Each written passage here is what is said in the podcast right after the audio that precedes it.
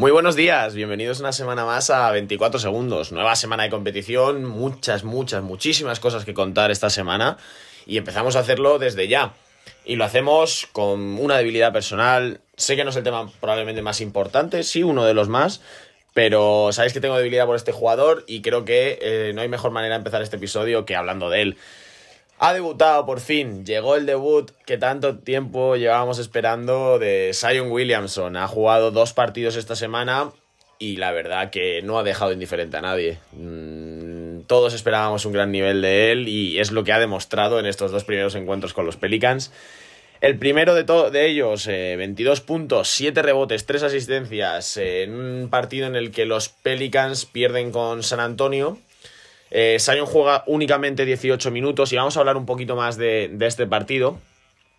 Pero bueno, antes hay que hablar sobre todo de esos. de, eso, de ese cuarto cuarto que tuvo. Que tuvo Sion en el que enchufó 4 de 4 desde la línea de 3. Nunca ningún rookie había conseguido en su primer partido eh, un 100% de acierto en tiros con más de 3 triples intentados.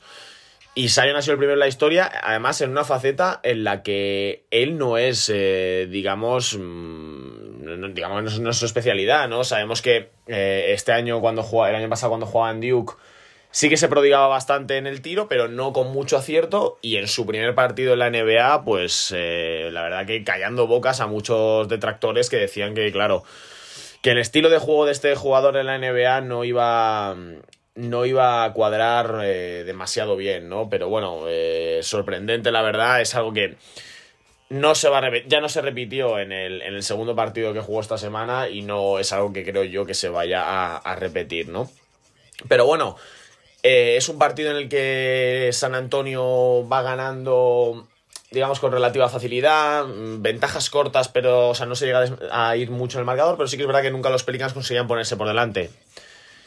Sion entra en el cuarto cuarto, eh, encadena 17 puntos seguidos para los Pelicans y sobre todo en ese último triple, el cuarto intento, el, el cuarto acierto que, consigue desde la línea de tres, es cuando por fin los Pelicans se consiguen poner de, por encima y literalmente, la verdad, si no habéis visto el vídeo, imagino que muchos ya lo habréis visto, os recomiendo que lo veáis cómo se vuelve de loca la afición de New Orleans cuando entra ese cuarto triple de Sion.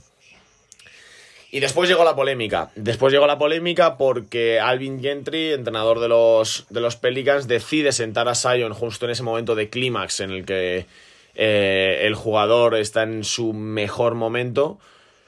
Y ahí le han llegado, le había habido una lluvia de críticas hacia, hacia la gestión de Gentry. Mm, yo tengo opiniones divididas. Yo entiendo que al final, después de, de todo lo que se ha sufrido, de todo lo que se ha esperado con Sion, eh, los minutos están restringidos y eso se tiene que llevar a rajatabla. Además, eh, los Pelicans habían contratado este verano a, Bueno, es una especie de puesto que yo creo que no todos los equipos tienen. Yo la verdad que nunca lo había ido hablar de él, que es como el asistente de jugadores lesionados o el coordinador de jugadores lesionados. Eh, era un hombre con mucha, mucha, mucha experiencia en la NBA, que había tratado lesiones de jugadores importantes. Había estado con Oden, había estado con Embiid cuando llegó a la liga.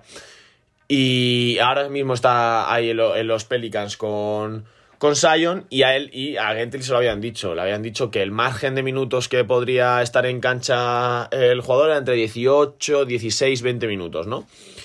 Sion, lo dicho, jugó 18 minutos ese partido y en él, Gentry lo sienta en un tiempo muerto. En ese tiempo muerto, además, eh, Sion habla, habla con su entrenador y supongo que la impotencia eh, le hace decir: Mister, sácame que yo este partido te lo gano. Y yo sinceramente no tengo ninguna duda de que podría perfectamente haber seguido con esa racha, ese momento tan, tan álgido que estaba teniendo en el partido Sion y haber eh, conseguido la victoria.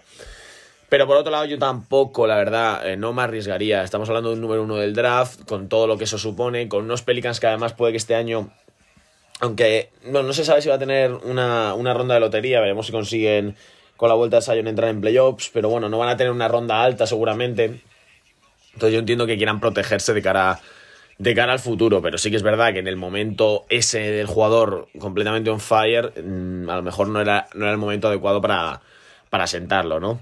Pero bueno, en el segundo partido, el segundo partido juega contra Denver. Sí que es verdad que los dos partidos eh, ha conseguido, ha cosechado de derrotas eh, Orleans, pero sí es verdad que era contra rivales bastante, bastante, bastante duros. Y Sion en este segundo partido consigue 15.6 rebotes en 21 minutos en cancha con 7 de 9 en tiros. Ha conseguido eh, el mejor porcentaje de la historia en tiros de campo eh, para un rookie en sus dos primeros partidos de liga. Lleva un 75% de acierto en, en estos dos partidos y es el mejor de la historia, ¿no? Poco ha tardado Sion en empezar a hacer historia en, en esta liga, ¿no? Y, y, estoy seguro de que, lo va, de que lo va a seguir haciendo. Y sobre todo un dato que a mí me sorprendió muchísimo. Con Sion en pista, eh, los Pelicans tienen un más 19. Sin él, un menos 30. O sea, ya desde el primer día se está notando el impacto de Sion Williamson en, en, la, franquicia, en, la, franquicia de New Orleans, ¿no? Y bueno, dejamos ya eh, este hype con, con Sion Williamson para, para, pasar a hablar de otra cosa, porque ya se conocen, lo, lo dijimos, lo hablamos la, la, semana pasada, que ya se iban a dar eh, los quintetos titulares para, para el All-Star. Sabemos que no son al final ya este modelo de oeste contra este, pero bueno, los 10 jugadores que van a empezar el partido de las estrellas. Y en principio, yo para mí una única sorpresa, en el oeste ninguna, en el oeste son Anthony Davis, LeBron James, eh, Kawhi Leonard, eh, James Harden y Luka Doncic, la verdad que, que, lo esperado. Y luego en el este los hombres altos también son los tres esperados, todo el mundo, la verdad, yo al principio cuando empezaba a votar por el Star eran los tres que tenía más claro que iban a salir, que son Pascal Siakam, Joel Embiid y Giannis Antetokounmpo. Y luego los hombres, los bases escoltas, Trey Young, que por supuesto contábamos todos con él, y la para mí eh, sorpresa, y lo digo con total sinceridad, mayúscula de, de estos quintetos del All-Star, que es Kemba Walker, el jugador de, de Boston Celtics. Vamos a ver, bajo ningún concepto no se me ocurriría que Kemba Walker no fuera a estar en el Star. Ahí tengo que ser sincero. O sea, pero no, tampoco pensaba que fuese a ser el, el base titular de, del este. Mucha gente se preguntará, ¿no? Pero ¿a quién, a quién pondrías? Bueno, hay una polémica respecto al jugador que yo pondría, Jimmy Balder. Eh, porque la gente, unos reclaman que lo pongan en aleros, otros que lo pongan en escolta. No se define muy bien la posición al final que ocupa en, en la cancha Jimmy Balder. Es que realmente su carrera cuando él empezó era, era un escolta. Pero sí que es verdad que al final ocupa mucho más minutos en la posición de, de alero, que es donde lo tienen. Donde lo tienen seleccionado para el All-Star, ¿no? Yo, personalmente, Kemba Walker ahora mismo está en unos promedios de 22 puntos, 4 rebotes, 5 asistencias. Numerazos, no cabe ninguna duda, es un pedazo de jugador. Pero yo, desde mi punto de vista, Jimmy Butler, Kyle Lowry y Ben Simmons están por encima de él. En... Incluso si me apuras, si me llegas a apurar, hasta Kyrie Irving. Para mí estarían por delante de él en la titularidad de, del All-Star. Eh, lógicamente, o sea, no, no, no, vamos a decir que sea un pufo, que esto sea un robo, porque al final Kemba Walker es un jugador que perfectamente puede ocupar esa posición. Pero desde mi punto de vista, creo que habría otros jugadores que se lo merecerían mucho más sorprende porque eh, cuando te metes a ver cómo han colocado los, los jugadores y, los periodistas a, a, a, los jugadores, ¿no? Eh, recordemos que ese voto de. Está el voto de, de, los fanáticos, este que hemos estado votando durante todas estas últimas semanas, el voto de los jugadores y el voto de la prensa. A Kemba Walker, eh, los fanáticos le, le tenían como el tercer mejor base del este. Los jugadores y la media le han puesto como el primero a mí, yo la verdad que me, me, llamó muchísimo, muchísimo la atención que tanto los jugadores como, como, los periodistas le pusieran como el número uno en bases del este por encima de Trey Young. O sea, de verdad, me parece algo increíble. Es más, eh, los jugadores colocan a Trey como el número tres en bases y colocan a Bradley Bill como el segundo. Yo de verdad... Eh, o sea, no lo entiendo, de verdad. O sea, no me, es que no me, parece, no me parece nada lógico que Kemba Walker esté por encima de Trey. O sea, ya vamos a dejar de lado que sea titular o no en el All-Star, que sin ningún problema, perfecto, es titular. Lo, voy lo compro. Pero que realmente los jugadores y la prensa vean a Kemba Walker mejor jugador que Trey Young, la única explicación lógica que le doy es que los jugadores y la prensa digan, oye, Trey Young juega en Atlanta, Atlanta, peor equipo de la liga. Mmm, por muy buenas estadísticas que hagas, no haces que tu equipo gane, ¿no? Venga, si, es eso, lo, lo compro. Si ese es el argumento, lo compro. Si realmente piensan que Kemba Walker está haciendo mejor temporada individual que Trey Young, ahí ya me parece, me parece sorprendente, cuanto, cuanto menos. Entonces lo dicho, y perdón que me he equivocado, eh, a Jimmy Butler eh, lo colocan como, como alero. Y es lo que digo. Eh, hay mucha, mucha discusión. No sé quién. Creo que era Kendrick Perkins el que salía, el exjugador de, de Oklahoma City Thunder, salía diciendo que. que a Jimmy Butler tenía que colocarlo en la, en la posición de escolta, ¿no? Bueno, es el debate que existe. Yo creo que él se ha visto damnificado en esto de los quintetos titulares al estar en, en esa posición de alero. Quiero decir, si estuvieran bases escoltas, sí que creo que, que hubiese sido titular sin ninguna duda. Pero, pero el estar en esa, en esa zona de hombres altos sí que tiene muchísima más, más competencia. Me hace gracia cuando me metía a, Cuando he visto, pues eso, cómo han colocado la prensa y, los jugadores a, a, los distintos. A los distintos. Me hacía gracia cuando veía que como el resto de jugadores y, y, la, y los periodistas habían colocado a los, a los candidatos al All-Star en, en, las listas. Eh, por ejemplo, Taco Fall me hacía muchísima gracia porque la prensa le colocaba como el séptimo mejor hombre alto para estar en el, en el All-Star, ¿no? O sea, yo no, no, sé si la prensa también le apetece ver el, el espectáculo y el meme de Taco Fall en el All-Star. Los jugadores sí que le han colocado como el 21, que digamos Debe ser que el 21 es el mínimo rango porque no hay ningún jugador entre los 20 en el oeste y 20 en el este que, supere el puesto 21. Debe ser como el último escalón que le dan. Y ahí eso, y me sorprende ¿no? que a Taco Fall le den, el, el séptimo entre hombres altos empatado con Dramo y, y Chris Middleton, ¿no? Pero bueno, lo dicho, no muchas sorpresas. Mm, lo de Kemba Walker al final también es para gustos, gustos los colores. Entonces, eh, grandes quintetos al final es lo que importa y vamos a disfrutar de los mejores jugadores del planeta. LeBron y Giannis Antetokounmpo capitanes, se repiten los del año pasado. Eh, no sé exactamente cuándo será, cuándo será el sorteo, porque todavía tienen que salir los suplentes y, y demás, pero, pero bueno, estaremos aquí comentando cualquier eh, noticia que vaya a haber sobre All-Star. Y no nos movemos de ese fin de semana de las estrellas en Chicago porque se han confirmado ya por fin dos jugadores al concurso de mates y también se ha confirmado que uno no va a ir. Me explico. Eh, Derrick Jones Jr.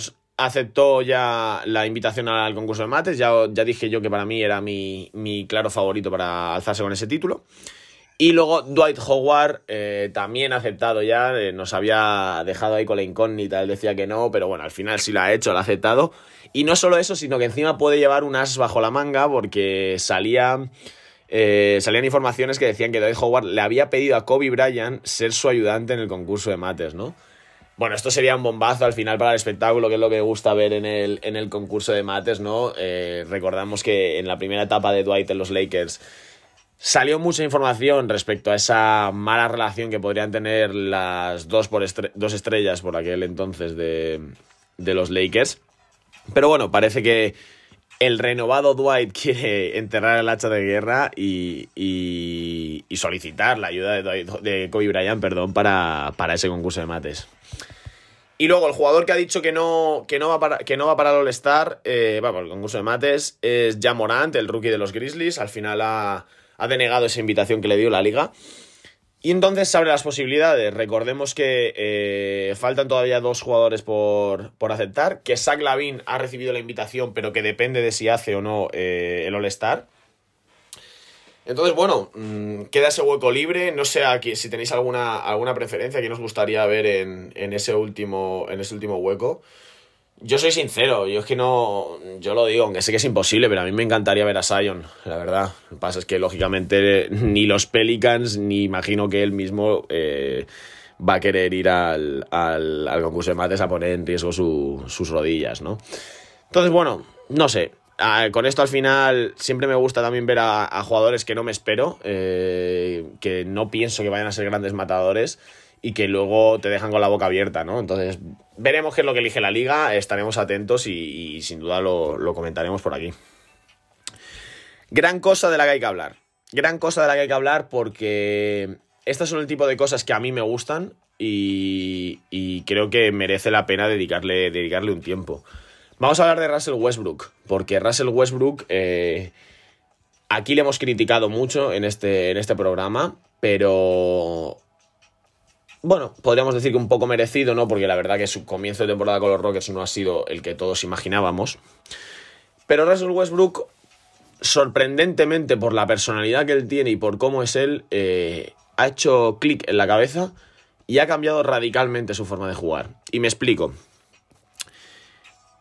Lleva los últimos cuatro partidos de los Houston Rockets en los que ha habido dos victorias y dos derrotas. Ahora analizaremos cada uno de los partidos. Russell Westbrook ha lanzado un triple. Un solo triple en estos últimos cuatro partidos.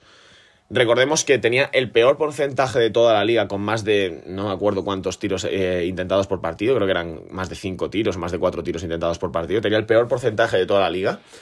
Estaba viendo que no estaba ayudando a su equipo, sino que estaba siendo más un lastre. Y sorprendentemente, repito, porque sabemos cómo es, Westbrook, ¿no? Que, es que él es como es y nadie lo va a cambiar pues hizo clic eh, en un partido contra los Blazers hace, pues eso, hace cinco partidos eh, hizo un 2 de 5 en triples y parece ser que ese partido le llegó y desde entonces empiezo a hablar de los partidos. Primer partido contra Lakers, eh, pierde los Rockets, 35 puntos, 9 rebotes, 7 asistencias, 0 triples intentados. Siguiente partido, la derrota contra Oklahoma, 32 puntos, 11 rebotes, 12 asistencias, 0 de 1 en triples. Ese día fue el que James Harden eh, hizo 1 de 17 en triples. Ahora hablaremos también de esto. Siguiente partido, victoria ante los Denver Nuggets, 28 puntos, 16 rebotes, 8 asistencias, 0 triples intentados. Y la madrugada del viernes al sábado, eh, victoria ante Minnesota Timberwolves, 45 puntos, 6 rebotes, 10 asistencias, 0 triples intentados. No puedo hacer otra cosa que quitarme el sombrero y decirle chapó a Russell Westbrook porque vamos a ser sinceros, él no es un buen tirador, es un muy mal tirador, las cosas como son. Darse cuenta de eso, con todo lo que él ya ha conseguido en la liga, con el equipo del que está rodeado, porque al final, ¿qué más te da tirarte 12 triples si tienes al lado a Harden, a Eric Gordon, tal, que se van a tirar los mismos y al final, si lo meten, vas a ganar? Chapó de verdad porque se ha dado cuenta de que el equipo estaba sufriendo porque Harden viene una serie de partidos muy, muy malos y se ha dado cuenta de eso ya ha visto que lo mejor que podría hacer era dejar de intentar ese triple y ahora lo que hace, él siempre era un jugador que eh, tras triple intentaba mucho, mucho ese triple, ¿no? Eh, pero un dribbling que tampoco generaba espacio, simplemente un pasito a un lado, un step back. Eh, no, era, no era un jugador que se, que se prodigara mucho en el triple de catch and shoot, tampoco, era más siempre con el balón en las manos. Y ahora lo que hace es ese dribbling con un pasito hacia adelante y hace un tiro desde media distancia en el que él sí que tiene bastante buena, buen porcentaje. Y, de ahí los, los, números increíbles que ha cosechado en estos últimos cuatro partidos. Lo dicho, la derrota de Oklahoma, Harden hace 1 de 17 en triples. Harden ayer en Minnesota hace 0 de 6 en triples, 12 puntos, la peor anotación creo que era, lo había leído antes, creo que de los 2, 3 últimos años de Harden. Harden está en un momento malo, muy malo con porcentajes. Yo siempre lo digo, Harden es un pedazo jugador, uno del, el mejor anotador ahora mismo del planeta y uno de los mejores jugadores del planeta. Pero nunca va a liderar a un equipo a ganar un campeonato con la mentalidad y la forma de jugar que él tiene. Esto es, algo que, esto es algo que no digo yo, esto es algo que se dice mucho en la liga y que mucha gente sabe. Con la forma de jugar que tiene James Harden, nunca va a poder liderar un equipo un campeonato. Porque un 1 de 17 en triples en temporada regular te supone una derrota que tampoco ni te viene ni te va. Un 1 de 17 en triples en un partido de playoffs te supone un partido perdido y empezar con desventaja. Un 0 de 6 en triples y seguir intentándolo y perdiendo balones te supone otro partido más de desventaja. Harden tiene que empezar a darse cuenta de que cuando los tiros no entran hay que intentar otras formas. Él es un experto sacador de tiros libres, él es el jugador que más veces va a la línea en toda la NBA. Pues aprovecha eso, explótalo más aún. Si no te están entrando los triples, empiezas el partido y vas, no sé, 0 de 6, 1 de 8, 1 de 9, para. Para de tirar. Porque hoy no te están entrando. Puede que a lo mejor te entren dos más, pero es que aunque el 1 de 17 fuera un 3 de 17, el porcentaje es nefasto. Y lo que haces es lastrar a tu equipo. Entonces creo que Harden debería eh, tomar un poco de ejemplo de lo que ha hecho Westbrook. No estoy diciendo ni muchísimo menos que Harden sea el mismo tipo de tirador que Westbrook, o sea, es muchísimo mejor tirador pero toma ejemplo sobre todo de momentos en los que enganchas una racha negativa, que no por más que tires vas a conseguir eh, mejorarlo. Vamos a pensar en el equipo, ¿no? Creo que es lo que necesita Harden, empezar a pensar un poco más en el equipo y, dejarse de tanta estadística individual. Y de tantas, hablando de estadísticas individuales, nos vamos a los Clippers, porque Parecía que los Clippers eran el equipo perfecto, el paraíso. El otro día salía una entrevista que hacían en, en Slam a, a Montreses Harrell, a Lou Williams y a Patrick Beverly, ¿no? A esos currantes de, los Clippers, de cómo todos se tenían la espalda, tomaban la espalda que le cubría la espalda a cada, a cada compañero. Pero parece que no es así, parece que no es así porque esta semana han salido informaciones de que varios jugadores de los Clippers están bastante cabreados con la gestión que tiene la plantilla sobre los partidos y los minutos en cancha de Paul George y Kawhi Leonard. Recordemos que ambas estrellas no juegan nunca el segundo partido de un back-to-back. -back. Eh, muchos partidos se los pierden, en plan, simplemente por descanso. Sobre todo Kawhi. Paul George verdad que ahora mismo está arrastrando una lesión. Pero Kawhi Leonard rara vez juega dos partidos en margen de tres días. Entonces, ha salido unas informaciones desde dentro de la. Desde dentro de la franquicia, lógicamente que no se han confirmado, no son algo oficial, pero sí que gente de dentro lo, lo ha dicho que varios jugadores están en, eh, bastante disgustados con esta, con esta gestión. Y no solo con ellos, sino también con Montreses Harrell. Muchos jugadores de los Clippers piensan que eh, Montreses Harrell no piensa en el equipo, sino que piensa en sus estadísticas. Sinceramente, mmm, aquí les doy la razón a los jugadores de los Clippers. Yo también quiero que Montreses Harrell piensa más en sus estadísticas que en ganar el partido. Pero por esa facilidad que tiene, es que tiene una facilidad para anotar eh, increíble. Entonces, pensando que estás en un equipo tan bueno, que sabes que tienes otros jugadores que a lo mejor te pueden ganar el partido, pues mira, entiendo que Montes Harrell quiera sacar un gran contrato y, busque sus, sus, estadísticas personales, ¿no? Pero bueno, lo dicho, parece que no todo es tan bonito en, en Los Ángeles, en los Clippers, y veremos cómo, cómo, va sucediendo esto y si puede traer, si puede traer algún problema a la franquicia angelina, ¿no? No nos vamos de los Clippers, porque la madrugada del viernes al sábado hay que darle la enhorabuena a Kawhi Leonard, que tras nueve años en la liga ha conseguido su primer triple doble. La verdad que es sorprendente que, ¿no? Que, que, un, que, un, jugador como Kawhi haya tanto en conseguir su, su primer triple doble, pero, pero bueno, al, al, ser preguntado al final del partido, él mismo decía que, que él está en la liga para ganar partidos y no para, no para hacer estadísticas, ¿no? Y bueno, más cositas, vamos a hablar rápidamente. Lo dicho, es que ha venido mucho, mucho de qué hablar. Vamos a intentar en estos dos, tres minutos que quedan, eh, rápidamente, eh, tocar todos los temas que faltan, ¿no? El primero, Dallas Mavericks ha perdido a Dwight Powell por una lesión en el tendón de Aquiles para toda la temporada. Durante esta semana se hablaba sobre la posibilidad de que Joaquín Noah fuera este pivot que fuera a sustituir a, Powell. Pero finalmente han adquirido a Willie Colstein desde los Golden State Warriors en un traspaso en el que Dallas manda una segunda ronda del draft de 2020 a Golden State a cambio de este jugador. Sinceramente, sorprendente para mí. Eh, creo que Colstein es un jugador que podrían haber aprovechado muchísimo más los Warriors y realmente recibir una segunda ronda del draft no es nada. O sea, no, es, no, creo que sea un precio justo ni muchísimo menos por, por este jugador. Pero bueno, los Mavericks consiguen un gran fichaje para reforzar esa posición de 5 que se había quedado lastrada con esta lesión de Powell. Y los Warriors a seguir acumulando rondas del draft para esta reconstrucción que van a, que van a realizar en los, en, los, en los próximos meses. ¿no? Otro traspaso, eh, los Blazers han mandado a Anthony Tolliver y a Ken, a Ken a los Sacramento Kings. Ken Bazemore que llegaba este año, eh, bueno, el año pasado, a cambio de Evan Turner desde los Atlanta Hawks y que los Blazers han dicho ya basta, lo mandan a los Kings y reciben a Trevor Ariza para mí, gran traspaso en este caso para los, para los Blazers. Se, se deshacen de, de Ken Basemore, que tenía un contrato de último año con 20 millones. Y llega Ariza, un jugador que aporta muchísimo tanto en ataque como, como en defensa y que puede ser un gran complemento para toda esa línea que tienen, que tienen los Blazers. Sí que es verdad que pierden en Basemore, aunque este año no lo estaba demostrando a un gran anotador. Pero bueno, esto también le puede dar más minutos al rookie Nasir Little del ex de North Carolina, que no está disponiendo de, todos los minutos con los que yo por lo menos pensaba, ¿no? Más cosas. Eh, se ha celebrado, se celebró este, este pasado viernes el primer eh, partido de la NBA en París. Eh, sabéis que la NBA siempre manda, suele mandar uno o dos partidos al extranjero durante la temporada. Siempre eran en Londres. Y este año se ha celebrado en París, fue un Milwaukee Bucks Charlotte Hornets, donde los Milwaukee Bucks ganan con bastante facilidad.